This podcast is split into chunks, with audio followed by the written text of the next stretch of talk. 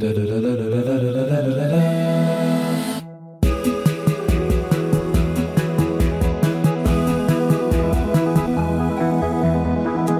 à tous et bienvenue dans cette embellie réalisée par Juliette Gou, préparée par Arnaud Jamin et mise en musique par Juliette L'Orphelin à la technique ce matin, Antoine Teboul.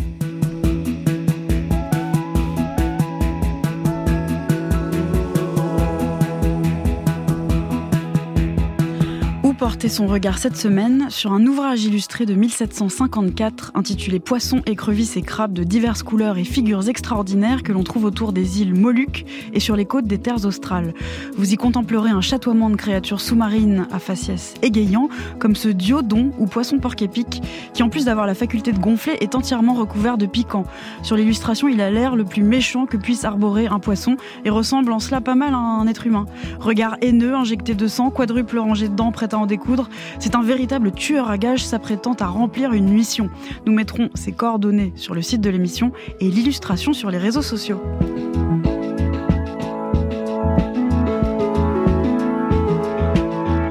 Il y a peu de temps, j'ai eu la chance de recevoir dans l'émission André Dussolier. Aujourd'hui, j'ai l'honneur de recevoir la seule actrice ayant interprété le rôle d'André Dussolier. C'était dans le film Acteur. Personne s'en aperçoit. Mais si, de Bertrand Blier, c'est vrai que la ressemblance était confondante. Cette comédienne aussi culte que drôlatique est aussi réalisatrice et auteure de romans et de nouvelles. Elle sera dès mercredi prochain à l'affiche du film Des mains en or d'Isabelle Mergot. Eva Bester sur France Inter. Bonjour Josiane Balasco. Bonjour. Êtes-vous contente d'avoir été mise au monde? Bah oui. Sans hésitation. Oui, sans hésitation, parce que c'est vrai qu'il y aurait eu la pilule, je serais pas, je serais pas là. Ah bon? Non, parce que c'est mes parents, mes parents n'avaient pas de fric. Ma mère avait 38 ans, donc c'était pas un, on habitait dans des mansardes, donc pour euh, préparer un nid, c'est pas l'idéal, quoi. donc voilà, moi je suis plutôt contente. C'est vrai qu'au départ, elle a fait du vélo en pensant que ça allait peut-être euh, faire changer. Mais elle me l'a dit. Mais et, finalement, quand je suis arrivée, tout le monde était très content. C'est ça l'important. L'important, c'est quand on arrive dans la famille et les gens sont contents. Oui, voilà. Euh, dans une interview, Josiane Balasco, vous dites La vie est un jeu, un jeu cruel, mais un jeu. Mais oui. Un jeu qui va très vite en plus. Euh. mais, donc Et mais un jeu où il y a la vie ne se renouvelle pas. C'est vrai, en général, dans les jeux, bah, tu as perdu une vie, t'en as d'autres là dans la vie. Non. Il y a quelque chose de ludique tout de même. Mais oui, mais je fais un métier qui est ludique, alors automatiquement, euh, c'est normal. J'ai la chance de pouvoir pratiquer mon métier sans problème. Je suis comédienne, donc actrice je fais rire, je suis censé faire rire, quand j'y arrive, je suis contente. Donc c'est un jeu, parvenir à quelque chose, un but qu'on s'est donné. Comment se passe la cohabitation avec vous-même? Parfois c'est difficile parce qu'il y a une partie de moi-même qui est assez euh, tristos, euh, euh, qui est pas forcément contente. il faut que l'autre lui donne des coups de pied au cul. Elle y arrive? Oui, bah oui, automatiquement, parce que tu te dis, ah non, c'est honteux. De se plaindre, c'est honteux. Alors, ce qui vous donne envie de vous lever, c'est la chance d'être toujours en vie. Vous avez déjà craint de, de quitter cette vie? Pour l'instant, non. Bon, l'échéance se rapproche, mais pour l'instant, non. Je, je, je crains, j'ai pas jamais craint. Euh, donc, se réveiller le matin, et j'en parlais avec un de mes meilleurs amis, on se disait, euh, la vie, finalement, la vie humaine, c'est quoi? C'est une survie. On a réussi à survivre à des tas de choses, et on continue. Donc, tous les jours, on, a on se réveille, on a survécu, c'est une victoire. Donc, c'est un succès. c'est un succès. Moi, je vis chaque jour qui passe comme un succès.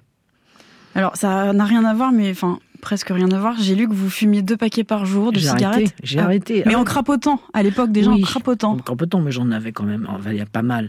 Et j'ai arrêté d'un seul coup. J'ai eu une énorme bronchite et mon corps a dit stop. Et j'ai pas eu trop de mal à arrêter. Et on me l'aurait dit une semaine avant, j'aurais rigolé au nez de la personne. Bah bravo. Hmm. Ça fait combien de temps? Ça fait un an. Ça fait énormément d'économies. Je peux acheter de l'alcool avec ça. pour me Très bonne résolution. Je ne peux pas fumer. Non, je plaisante, mais bon.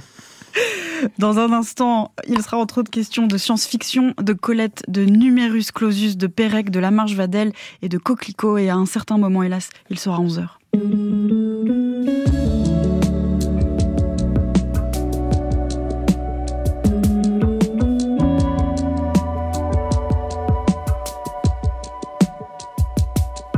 Fait des soirs et des soirs que je revois ces lieux. C'est des histoires dans le noir quand je ferme les yeux, tu vois.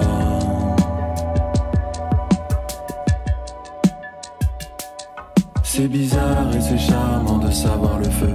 S'émouvoir sans radar, savoir que l'on est deux, tu vois.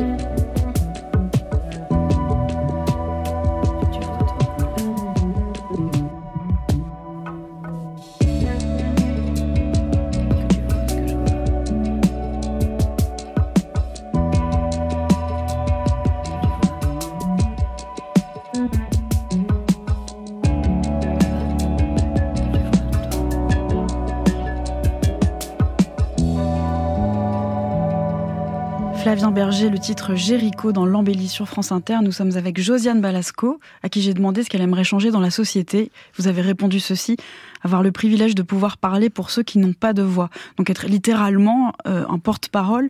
Ce sont qui les gens qui n'ont pas de voix? Il y a beaucoup de gens qui n'ont pas de voix, alors si on, quand je dis avoir le privilège de pouvoir le faire, parce que j'ai eu de temps en temps la possibilité de le faire pour parler de certaines causes. Euh, donc euh, ça peut être les sans-papiers, ça peut être les émigrés, ça peut être aussi des gens de tous les jours. Euh, ça peut être, ça a été quand j'ai fait Gazon maudit, c'était aussi le, le, lesbianisme dont on parlait pas et donc qui était un sujet tabou. voilà. Donc quand on, on, vous donne le micro de temps en temps, si vous avez des choses à dire, faire transmettre des messages, autant le faire. Vous avez soutenu le PC aux élections européennes en, 2019. Vous avez même prêté votre voix au clip de campagne. Oui, c'est vrai. Vous imaginez, vous, en politique? Ah non, pas du tout. Ni en faire pas du tout, non, ni en faire, ni rien. Et alors c'est marrant parce que moi, j'ai vu de temps en temps Clémentine Autain, qui était, qui est la fille d'une actrice avec qui j'étais copine, qui était Dominique Laffin. Donc c'est marrant. Quand je la vois, je vois toujours cette petite fille. Euh, pour moi, quand je vois Clémentine Autain, je vois pas la femme, le tribun qu'elle est devenue. La tribune, pas une tribune, non, pas une tribune. Mais je vois la petite fille Clémentine. Josiane Balasco, vous le disiez à l'instant, vous, vous êtes régulièrement engagée, euh, l'avortement, la contraception, les sans-papiers, le droit au logement, le réchauffement climatique. Est-ce que vous pensez qu'on va vers une amélioration, enfin réchauffement climatique exclu afin de ne pas plonger les auditeurs déjà bien avisés dans le spleen? Non, je ne sais pas si on va vers une amélioration, mais il y a toujours de l'espoir. Je crois qu'il ne faut pas jamais baisser les bras, parce qu'il y a toujours de l'espoir. Il peut toujours se passer quelque chose qui secoue tout le monde, on ne sait pas. Vous êtes euh, également impliqué dans le numerus clausus des médecins. Alors je rappelle qu'en France, entre 71 et 2020, les études de santé étaient soumises à une limitation d'effectifs. Est-ce que vous pouvez nous en dire plus? Ah bah, J'en ai parlé un peu à des toubibs que je connais. Alors, le numerus clausus, si vous voulez, c'est, on limite le nombre de, postes, on limite le nombre de médecins, c'est-à-dire d'étudiants. Si tu veux devenir étudiant en médecine, c'est pas sûr qu'on puisse te le permettre. C'est-à-dire que tu n'auras pas forcément ton diplôme, même si tu, es, même si tu, seras le plus brillant médecin qui existe, euh, parce que je ne sais pas par quelle raison, peut-être qu'à une époque, il y en avait trop. Et donc, ça, c'est le fait du gouvernement et de la faculté. Enfin, et, donc, le résultat, c'est les déserts médicaux euh, c'est les gens qui attendent six mois pour passer euh, le temps de mourir, parfois, pour, pour avoir un, examen. Et j'en parlais au Toubib qui me dit bah, c'est simple, moins les gens vont au Toubib, moins, moins l'assurance maladie rembourse. Donc déjà, ça fait des économies. Euh, il n'y a pas assez de Toubib, on emploie des médecins étrangers, comme des médecins roumains, ils sont payés au tarif de leur pays, ça fait des économies. Donc c'est faire des économies sur, sur le dos de la bête, quoi. Mais il y a eu un, un numérus apertus, non, en 2021, je crois. Alors, toujours d'après dire de, de, ma cardiologue préférée, euh, effectivement, ils ont dit qu'ils avaient augmenté, mais très peu. C'est-à-dire qu'ils ont dû faire un petit geste, parce qu'on on les pressait au basque, mais, mais, très peu. Et finalement, ce qui fait que les, les, les médecins sont ultra débordés euh, et que les gens n'ont pas droit à une assistance médicale qu'ils devraient, qu'ils devraient avoir. J'espère que les choses vont s'améliorer. Euh, vous avez une idée de comment? Je sais pas, je pense que c'est et c'est des gouvernements différents. Je veux dire, c'est pas, on dit pas, c'est le gouvernement de Macron, le gouvernement, c'est tous pareil, même combat, ils sont tous même combat. La Sécu coûte trop cher, comment on fait? On a un des meilleurs services de social du monde, mais ça va péter. Comment on fait pour diminuer? Eh ben, euh, il y a qu'à diminuer les médecins, comme ça les gens ils peuvent plus aller passer de consultation. Voilà, c'est bête, hein, mais c'est simple. Découvrons euh, votre équipement existentiel, Josiane Balasco. Ouh là là. A modern man is faced with so many problems which uh, seem insolvable It has struck me as fascinating. Ray Bradbury estime que la science-fiction est pour lui un moyen de parler de problèmes insolubles qui font face à l'homme moderne actuellement. Il les a grossis à deux fois leur taille pour en faire des sortes de paraboles ou des allégories, en faire plus exactement des symboles. Uh, Et il prétend qu'on peut faire des choses incroyables avec les choses les plus simples comme la télévision actuelle l'écrivain Ray Bradbury sur la RTF en 54 pour parler de son livre Fahrenheit 451. Il fait partie des écrivains que vous saluez, Josiane Balasco, dans l'exergue de votre recueil de nouvelles de science-fiction Jamais plus, paru en 2019 chez Pygmalion et dans lequel il est question de fantômes, zombies extraterrestres ou télépathie animale. J'ai lu que vous vouliez initialement être dessinatrice de bande dessinée de science-fiction.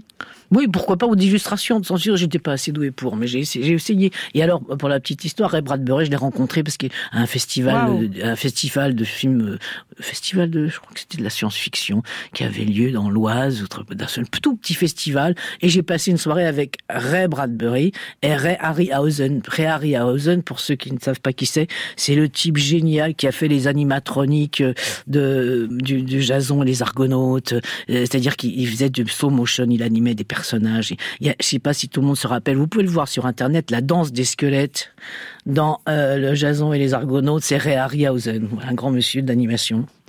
Euh, dans l'exergue de, Jamais plus, Josiane Balasco, euh, il y a donc euh, ce Ray Bradbury sur lequel j'aimerais que vous nous disiez un petit mot quand même. Mais Ray Bradbury, c'était les premiers bouquins de, SF que qu'on lisait dans les années. C'est arrivé, enfin, les SF d'une manière un peu plus moins confidentiel, est arrivé en France dans la fin des années 60, quoi. Euh, 60, 70. Donc, euh, les premiers bouquins qu'on a lus, d'abord, c'était des nouvelles. D'abord, il y a eu Galaxy, fiction. Moi, j'avais des potes qui travaillaient à Galaxy, à fiction, qui étaient des, des mensuels, qui, qui éditaient, qui publiaient des nouvelles des grands auteurs anglo-saxons qu'on allait découvrir plus tard, comme euh, euh comme euh, Philippe Cadic, comme tous ces types-là, Frederick Brown et tout ça. Et donc j'ai découvert euh, tous ces auteurs en même temps, en lisant leurs nouvelles, et après on, achetait leurs bouquins quand on avait les moyens de les acheter, parce que là les, bouquins, les petits les petits fascicules, on les avait gratos parce qu'on connaissait le dire de, de secrétaire de, de, de, de publication de, de Galaxy ou de fiction. Donc c'était plus facile et on était une bande d'aficionados comme ça. est-ce que tu as lu le, Maître de Haut Château? J'avais pas lu parce que j'avais pas l'argent pour me payer l'édition dans le cycle du livre d'anticipation. Ça coûtait trop cher. voilà, c'était c'était formidable. Et Ray Bradbury, le bonhomme alors, parce qu'on est très peu à pouvoir dire qu'on a passé une soirée. Bah, oui, mais enfin il y a longtemps, euh, je connaissais. Et, le, bah, il, avait l'air assez, sympathique, assez débonnaire. Moi, je ne parlais pas anglais euh, vraiment bien, donc euh, vraiment je ne parle pas anglais du tout, donc difficile de pouvoir. enfin, j'étais quand même très fier d'être à côté de lui. voilà. Après, je suis, je suis devenu euh, aficionado de ses bouquins, mais au début, j'en connaissais un petit peu, je connaissais les nouvelles. Et dans l'exergue, vous citez aussi donc Frédéric Brown, Arthur C. Clarke, Jean Ray, euh, John Wyndham, euh, Ursula K. Le Guin, euh, Cordwainer Smith. Est-ce que vous avez des recommandations de lecture pour les auditeurs? Il y en a qui bah, sont faut commencer doucement, ça dépend, parce que maintenant la science-fiction c'est un peu plus diffusé, surtout à travers les BD, les mangas et tout ça. Enfin, il y a, la, SF, le fantastique notamment, puis les Marvel, ils ont gavé avec leurs super-héros. Vous adorez Flash Gordon? Euh, le vieux, l'ancien. vous avez sa figurine. Ah oui, c'est oui, l'ancien Flash Gordon est extraordinaire parce que quand on voit les surtout les les, films, les, séries de Flash Gordon, c'est à chialer par terre. c'est à chialer par terre parce que les effets spéciaux sont très rudimentaires, mais il y a une grande naïveté, c'est formidable. Et non, j'ai des classiques, alors des classiques de, science-fiction. Euh. Alors, des classiques. Bah, on peut. Il y a, y, a, y a la science-fiction sérieuse. Il y a la science-fiction comme Demain les chiens, par ah exemple. Oui, Clifford Simac. Clifford Simac, Arthur C. Clarke. Il y a effectivement Ray Bradbury, les Chroniques martiennes. Ça, c'est un classique, le classique de la. Ce sont des, des nouvelles qui suivent. Euh, et, et, puis après, on peut commencer par ça. Moi, j'aime beaucoup euh, les, les les Seigneurs de l'instrumentalité de Gordon Smith, parce que c'est une saga. Et, c'est une saga qui, qui est constituée de nouvelles. Et chaque, toutes ces nouvelles forment un tout et forment un récit. Et ça se passe dans une galaxie lointaine, bien sûr, on sait où, euh, où le gars a pris ses, ses références. Euh, c'est comme Fondation, ça se passe dans une galaxie lointaine, dans un avenir extrêmement lointain. Voilà, où on, va vous décrire le processus de création d'une galaxie, d'une civilisation, par exemple. Gordon Smith il parle d'une civilisation où les expériences sur les animaux les ont amenés les transformer en, esclaves. C'est-à-dire les animaux sont capables de parler, de s'exprimer, d'avoir des émotions. Euh, ils sont même physiquement très proches de l'humain, mais avec quand même certaines caractéristiques de leur... Euh, de leur ancienne animalité, comme les chats, les lions, les bœufs, et ils sont, ils sont esclaves. Et euh, donc cette civilisation est comme la civilisation romaine, fondée sur l'esclavage. Pourquoi vous aimez tant la science-fiction, Josiane Balasco? Est-ce que c'est un rapport avec votre rapport au réel? Parce que souvent, euh, quand on se plonge comme ça dans des mondes éloignés, c'est que on n'aime pas trop le réel, on le fuit. Moi, je ne fuis pas le réel. Non, non, je ne fuis pas le réel, mais j'aime bien à côté pouvoir m'en éloigner. Euh, et l'avantage de la science-fiction, c'est pas forcément d'utopie. Hein. Euh, les, les, les, bouquins, les, les, nouvelles de Dick, euh, c'est quand même pas très très joyeux. Philippe Cadic, d'abord, il, il, a prévu des tas de choses. Il y a notamment une, une invention qu'il avait prévue. Il avait prévu la reconnaissance vocale. Donc, il y a dans les années 50, hein, la reconnaissance vocale, c'est-à-dire hein, les portes s'ouvrent si on reconnaissent la voix. Bonjour, bonjour, c'est moi, la porte s'ouvre. Et puis il y a une nouvelle où le type est enroué, la porte n'ouvre pas parce qu'il ne reconnaît pas la voix. Mais bon, ben ça, c'est des choses qui peuvent arriver maintenant, vous voyez. C'est le réchauffement climatique, euh, tout ça, il en parle dans euh, le dieu du Sautor, où les, où les gens sont obligés de s'exiler sur des, planètes euh, des systèmes solaires, parce que c'est trop chaud la Terre, voilà. Il y a aussi le fantastique euh, qui n'est pas forcément en train de nous plonger dans des abîmes d'angoisse. Je pense à votre film euh, Ma vie est un enfer que j'adorais. C'est-à-dire c'est de la comédie et à la fois je m'étais inspiré avec Daniel Auteuil en diable pour les auditeurs qui ne l'ont pas vu. C'était l'histoire d'un pacte avec le diable et, je m'étais inspiré du film La beauté du diable. C'est René Clair, je sais plus si c'est. Je crois que oui. Euh, avec Gérard Philippe et Michel Simon qui jouent un diable extraordinaire et Philippe Gérard Philippe joue un Faust qui va qui va signer un pacte et là c'est pareil sauf que c'est une fille qui va signer un, qui va signer un pacte pour être euh, jeune et belle, et ça va se retourner contre elle. Et, le diable est, un diable de seconde zone, un petit peu comme Simon, Michel Simon dans La beauté du diable. C'est pas un vrai, c'est un diable qui est, qui ouais, c'est pas un diable de première classe, quoi. Vous affectionnez aussi les jeux vidéo? Il y a une interview très drôle de vous, Josiane Balasco, où vous parlez de, Lara Croft. Vous disiez que vous vous êtes tué de manière effroyable dans Lara Croft, et puis qu'après il y a eu Age of Empire, que ça vous a pris des nuits, que vous étiez ah furieux, vous avez jeté le jeu, et puis au moment où vous jetez le jeu, Thierry Lhermitte vous appelle et vous dit Tu connais Age of Empire? Et lui joue. oui, oui, et, Thierry aussi s'est fait interdire, mais je crois qu'il a replongé. Je, sais pas, j'ai pas de nouvelles au niveau de son addiction. mais c'est de l'addiction, les jeux vidéo, ah c'est de l'addiction. Ce genre de jeu, parce que ça n'en finit pas. Il faut, faut, se protéger, il faut attaquer. Et, alors, on, découvre une chose très simple, c'est que si on veut résister, il suffit pas de se défendre, il faut attaquer. ça, c'est un peu déprimant. Vous l'appliquez dans la vie? Non, justement, non, j'évite, je ne vois pas pourquoi j'attaquerais. Euh, je poutinerais mes adversaires, comme on dit. voilà.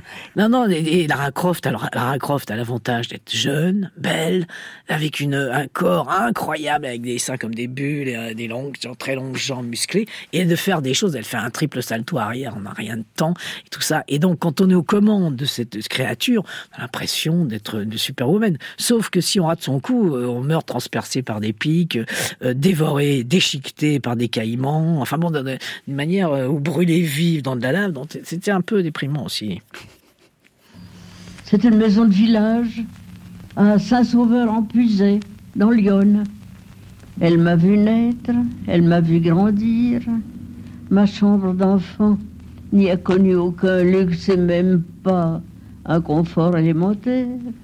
Mais je ne peux pas oublier que j'y ai élevé des chauves-souris, des chats, des chiens, des écureuils, Et j'avoue que mon instruction n'a pas dépassé l'école primaire et le certificat d'études. Mais vous n'allez pas me mépriser, j'espère bien que non. Colette évoque sa maison d'enfance en Bourgogne en 1950 sur la RTF. Josiane Balasco, vous avez choisi de parler de l'actrice, journaliste et danseuse de music hall, deuxième femme à avoir été élue à l'Académie Goncourt en 1945, mais surtout grand écrivain, que vous avez interprété sur la chaîne dans la fiction Colette sous l'occupation, la dame du Palais Royal dans La Tourmente de Pascal Mémory. Oui, bah oui, qu'est-ce que vous voulez que je vous dise? Bah rien, on s'en va, on va boire un coup. On va, non, Colette, bah, parce que c'est des découvertes d'écriture, découvertes de lecture. Euh, on découvre Colette. Moi, je crois que j'ai dû découvrir Colette vers l'adolescence en lisant ses premiers Claudine qui étaient un petit peu sexy. On lisait un petit peu sans dire oh là là quand même. C'est oh c'est un peu excitant quand même. Et, et, puis après, on découvre que Colette, c'est pas juste ça, c'est pas le côté Willy de Colette, parce que là, il y avait le côté Willy de Colette. On, on, on découvre que c'est une formidable artisane de la langue française, même si elle a que le certificat d'études. Je veux bien avoir, avoir son certificat d'études. Euh, elle, traduit, c'est ça, quand on lit un grand auteur, il traduit ce que vous n'avez pas de mots à mettre sur ce que elle, va mettre tout de suite des mots qui vont traduire exactement ce que vous ressentez. Et, Colette, c'est ça. C'est ça quand elle parle de la nature, c'est ça quand elle parle des animaux ou des êtres humains pour le, côté Willy, pour les auditeurs qui ne sont pas familiers avec tout Colette, c'est le nom de son mari. C'était son premier. Elle était mariée, elle avait 16 ans, quoi, très jeune. Elle était partie de sa Bourgogne natale, Saint-Sauveur en Puisay, et euh, donc, euh, je crois qu'elle aimait beaucoup. Euh, c'était, c'était pas un mariage de raison. Elle, ça lui a permis peut-être de, s'échapper, de voir d'autres choses. Et puis, il s'est rendu compte que finalement, dans ces petites, elle pouvait peut-être lui servir, puisque lui, il, utilisait, excusez-moi, le, nom, on n'a pas encore trouvé autre chose, des nègres des, suppléants d'écriture qu'on appelait des nègres à l'époque, c'est-à-dire qui écrivaient pour lui, qui écrivaient à sa place, et lui il les rémunérait, et, donc il pouvait comme ça publier dans pas mal de canards. Et c'est ce qu'il a fait avec Colette. Colette a écrit les Claudines, et lui s'est signé à sa place, c'était c'était Willy. Et puis après, bon, elle a râlé un peu. Je crois qu'ils ont même séparé. Ils ont mis Colette, Colette et Willy. Et il a fallu longtemps avant qu'elle recouvre, qu'elle redécouvre, qu'on lui réattribue la pleine propriété de ses droits. Suzanne Balasco, vous avez été Marguerite Duras, Françoise Dolto, et vous serez peut-être, si le projet se fait, Angela Merkel pour Thierry Lhermitte. Ouais, j'aurais bien aimé, mais je ne sais, sais, pas si ça va se faire. Ah mince je ne sais pas si ça va se faire parce qu'apparemment euh, il y avait des choses qui n'étaient pas politiquement correctes dans ce qu'avait écrit euh, l'ermite. Et, bon, je peux comprendre ça. On est une période extrêmement fri... C'est rien. Hein. C'est rien. C'est du plastique. Vous, euh, faut toucher une bouteille d'eau. C'est qu'il y en a encore. Nous sommes dénoncés. Donc, je suis pas sûr du tout que ce projet se fasse. Ça aurait été drôle, puisque elle, euh, je crois qu'elle a une relation avec Maigret, inspecteur Maigret. Mais bon, apparemment, c'est pas le genre de choses. On n'est pas dans une période de liberté totale, donc euh, je pense pas que ça, ça, ça va se monter. Sans blague. C'est une phrase qui ne, il n'y a que la voyelle e.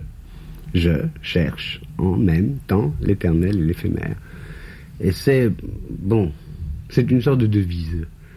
C'est-à-dire ce que fait ce personnage central, euh, ce que fait le peintre qui peint la, maison, il essaye de fixer en un instant euh, ce qui se passe, tout ce qui se passe, mettons, aux environs de 8 heures du soir, le 23 juin 1975, au moment où ce personnage central va mourir, tout ce que les autres étaient en train de faire. Il essaye de, fixer euh, cet instant d'éternité. Georges Perec dans Radioscopie en 1978 au sujet de son livre La vie, mode d'emploi. Perec qui a suivi une psychothérapie avec Françoise Dolto que vous avez incarné, Josiane Balasco. Je pas. Il fait partie de, de, votre panthéon. Est-ce que vous, vous souvenez de la rencontre avec son œuvre? Je crois que c'est La vie, mode d'emploi. C'est un, ce n'est un livre qui n'est fait que de descriptions. Ça, c'est extraordinaire. Ce n'est que de la description. Et pourtant, cette description ne décrit pas seulement les lieux ou les objets. Voilà. C'est là tout l'art de, de, de qui se met des, des challenges comme ça, euh, comme euh, la disparition, où il va écrire une nouvelle sans la lettre E, ce qui est pas facile, mais il va y arriver. J'avais aussi, il y a un bouquet. Moi, je lisais, bon, il y a des choses qui sont plus difficiles à lire. Mais par exemple, ranger classé ou trier classé, je sais pas si vous l'avez lu, trier classé? Oui c'est-à-dire comment ranger une bibliothèque.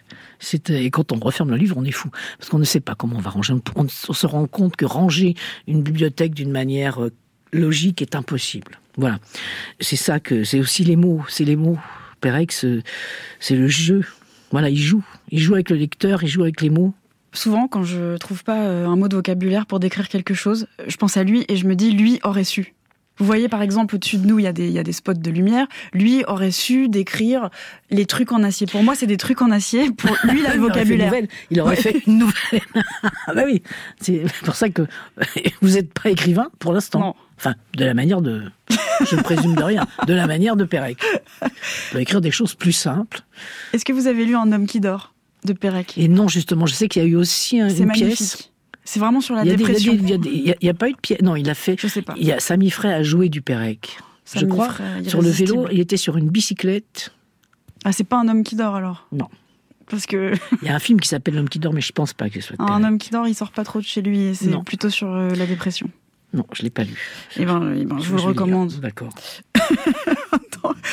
Josiane Velasco, dans Libération en 1996, parce que j'aime bien voir si les gens sont restés fidèles à eux-mêmes, vous, vous dites J'ai toujours eu des hommes comme modèle et vous citez Jack Lemmon, Dean Martin ou Jerry Lewis. Est-ce que ça a changé? Bah, maintenant, euh, maintenant, oui, parce qu'il y a beaucoup plus de femmes. Si, je recommençais ma carrière maintenant, j'aurais des modèles de femmes. Quand j'ai commencé à travailler comme actrice, il n'y avait pas de, je connaissais pas Lucille Ball, par exemple, qui est pour moi devenue un modèle. Lucille Ball, c'est une la, fille qui a inventé le sitcom, la sitcom aux États-Unis, qui a, c'est une fille qui est extrêmement belle, danseuse chez Busby Berkeley, et qui, était d'un drôle mais euh, incroyable. Euh, C'est comme moi, je l'ai découvert en regardant des séries, l'épisode. Et elle était formidable, mais à l'époque, je ne savais pas. Donc, euh, il y avait, à part Pauline Carton, et, qui jouait là, toujours, on l'avait mis dans un coin pour jouer la bonne, moche et tout. Et puis, il y avait, il y avait Maillan, il y avait des grandes actrices de théâtre, mais qui jouaient dans du boulevard et qui, qui n'ont pas eu la possibilité de faire autre chose. Donc, effectivement, j'étais des modèles, j'avais des modèles euh, masculins. C'est pas pour ça que je voulais leur ressembler, leur ressembler du tout, mais c'était des modèles. Dans Des mains en or, le film d'Isabelle Mergot qui sort mercredi prochain, vous chantez? Hum Vous avez pris des cours Non, Vous, non. aimez chanter Ah si, alors ou- très longtemps, alors très très longtemps, j'avais un pote euh, dont la mère était cantatrice et elle m'avait, j'avais pris quelques cours chez elle pour placer la voix et tout. Mais c'est tout. Euh, je crois que je sais à peu près chanter pas trop faux et quand j'ai besoin pour un film, notamment pour celui-là, je m'entraîne et puis on enregistre des choses avant, quitte à, à- à les utiliser ou pas. Peut-être qu'on les utilise pas. En tout cas, il y a un support. J'ai fait aussi le film des frères Larieux où j'avais à chanter une chanson de Dominique A. Donc c'est c'est pareil. Euh, je trouve que ça fait partie du métier de savoir euh, chanter. Il ne s'agit pas de chanter un opéra, mais de savoir chanter. Une vision un peu à l'américaine finalement Non, une vision à la française. Ah, Gabin était chanteur. Ouais, mais la majorité des acteurs Albert français Préjean était chanteur d'avant-guerre, je parle. Hein. Ah oui, Voilà. je me souviens. Bon, oui, avant-guerre, il y avait des chanteurs. Des, ils jouaient dans les opérettes. Arletty, ah bah évidemment, oui. chanteuse. Euh, Bonnie Carton, dont on parle pas, Oui. chanteuse. Oui. Donc euh, c'est si maintenant il y a encore des acteurs qui font des chansons pas forcément euh, de, de- par rapport à leur au film mais il y a, il y a encore des il y a des par vague d'un second un acteur des acteurs décident de faire des disques c'est par vague voilà Est-ce qu'il y a quelque chose que vous aimeriez faire dans un film qu'on vous a jamais demandé de faire? Je sais pas, du parachute, du cheval, de la trompette. J'ai beaucoup de mal à répondre à ce genre de questions parce que j'ai aucune imagination quant à me projeter dans un film où j'attends qu'on le fasse à ma place. Euh, donc les films que j'ai écrits moi-même euh, pour justement parce que je, me faisais mon propre boulot euh, dans ma vie est un enfer je vole dans les airs ce qui est pas mal hein Vous faites beaucoup de choses dans ma vie. voilà. donc j'ai fait des tas de choses je, fais du scooter dans les keufs mais je me suis cassé la gueule off mais bon ça, allait pas le dire non je peux pas vous dire que d'un seul coup j'ai envie de, de, jou- ou alors de faire une très, très devenir très très forte au billard non ça non je, je peux pas Il y a- déjà eu un, un film où on vous a demandé de faire quelque chose de, de terrible. Il y a jamais un moment, un tournage où vous a dit oh non, j'ai. bah, si le film de Niclou cette femme là je sais pas si tu l'as vu Non. Euh, à un moment donné, je suis aux avec, je suis prise en otage par des, dans des salopards, des assassins. Je suis ligotée. Euh, ils vont euh, me mettre la tête dans du film plastique entièrement. En un plan, hein. C'est pas rigolo. En un plan, plan, plan séquence. Donc, on m'entoure la tête de film plastique. Donc, à un moment donné, je ne peux plus respirer. Et il attend le moment où je vais étouffer pour me brûler le plastique avec une cigarette. Et de manière à me faire respirer. Voilà. Alors ça, je redoutais un peu. Je, Ouais. redoute, je redoutais un peu. Euh, et puis finalement, ça s'est très bien passé parce que c'est du cinéma. Si je me faisais jeter dans une fosse et en, en terre à vivante, mais ça, je m'en foutais un peu. Je m'en foutais. les, gens, ils les gens étaient impressionnés de me voir recouvert de terre. Mais pour moi, ça allait.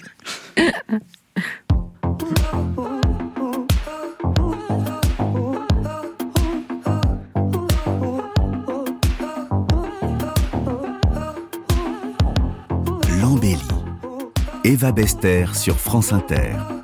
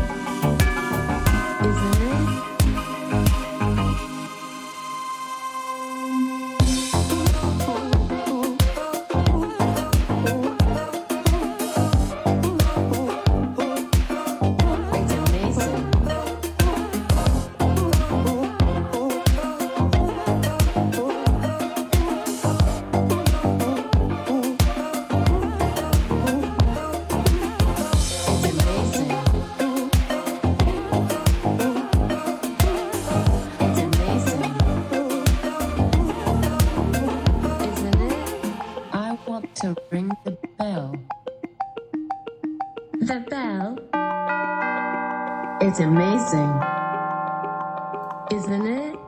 I want to ring the bell. The bell? It's amazing, isn't it? I want to ring the bell. Lucie Antounès, le morceau It's Amazing dans l'embellie sur France Inter. Nous sommes toujours en compagnie de Josiane Balasco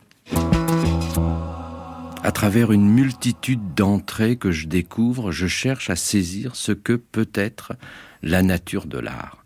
C'est-à-dire euh, la nature de ce que certains individus, par le travail de la forme, cherchent à exprimer du mystère que représente la réalité pour eux le critique d'art et poète Bernard Lamarche ah, ça fait plaisir de entendre sa voix. Bernard Lamarche Vadel, je vous ai coupé. Pas de problème. Sur France Culture en 93 au micro d'Alain Weinstein, c'est lui qu'il faudrait lire, selon vous, Josiane Balasco, pour être armé dans l'existence.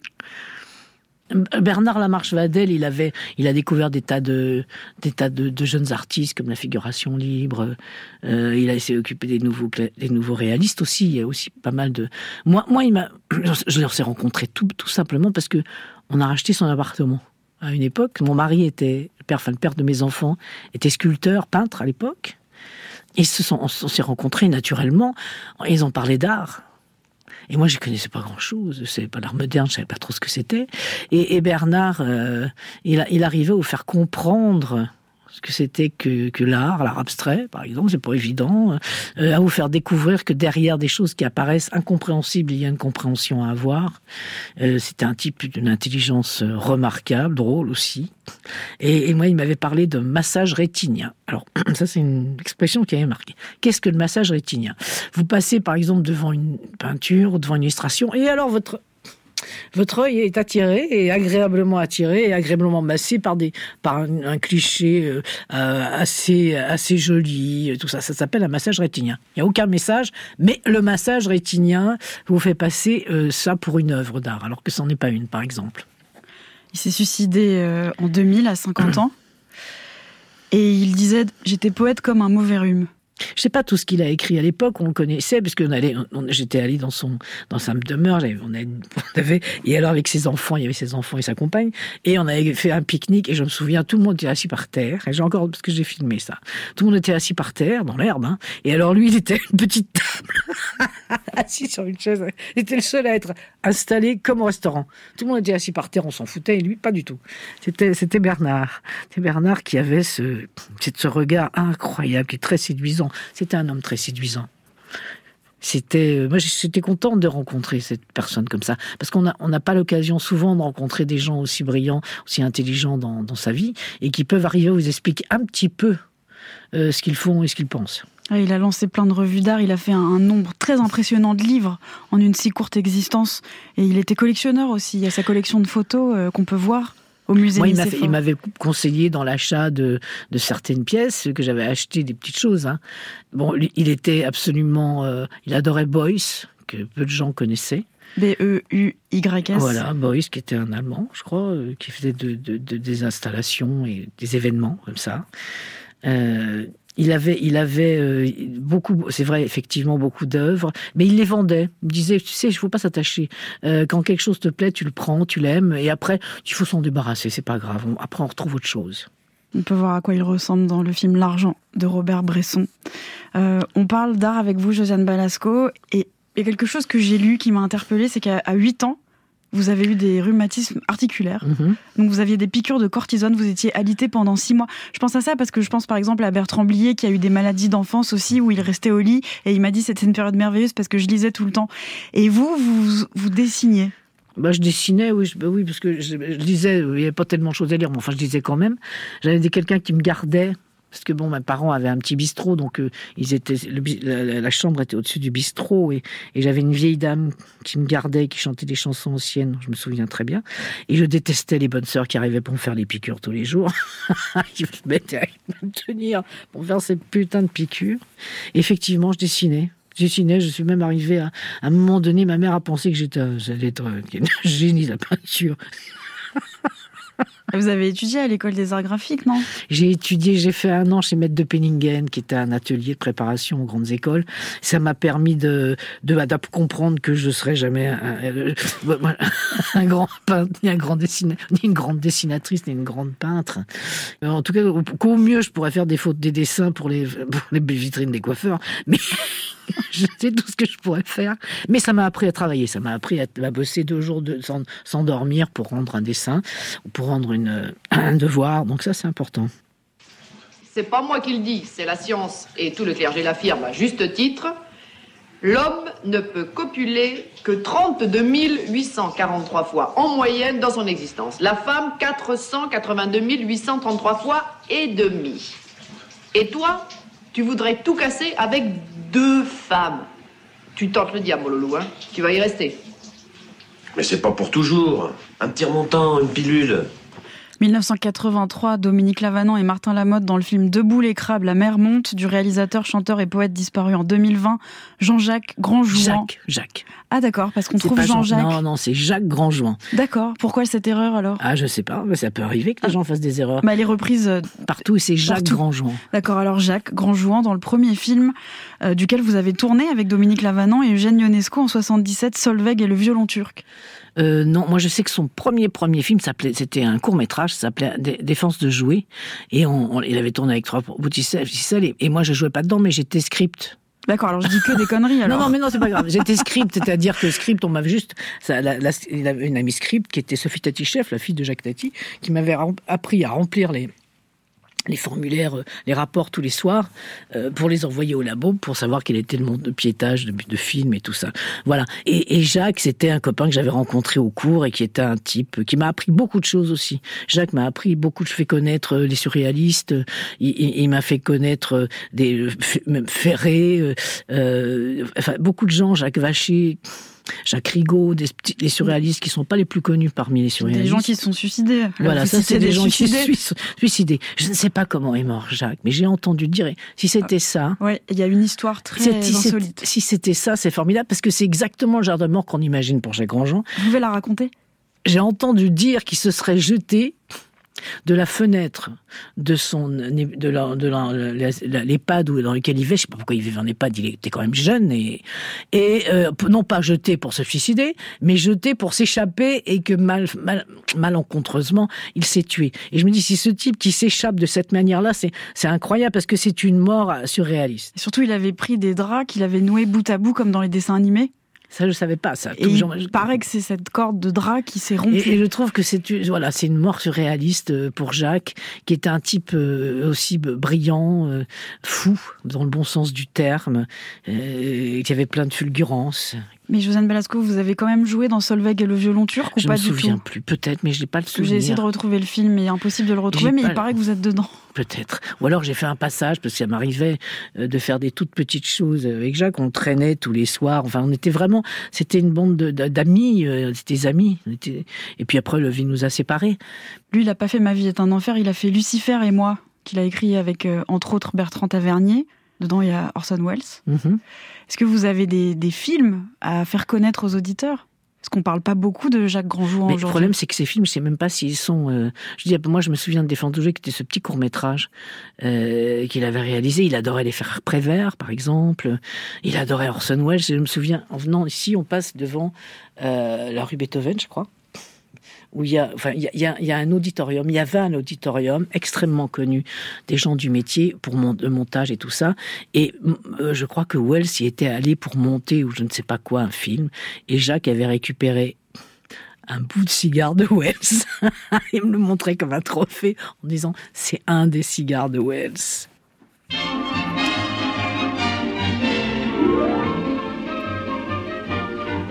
Coquelicot, coquelicot, fleur des champs, cœur sauvage, cœur en fleur du bel âge, cœur des champs, pas méchant. Coquelicot.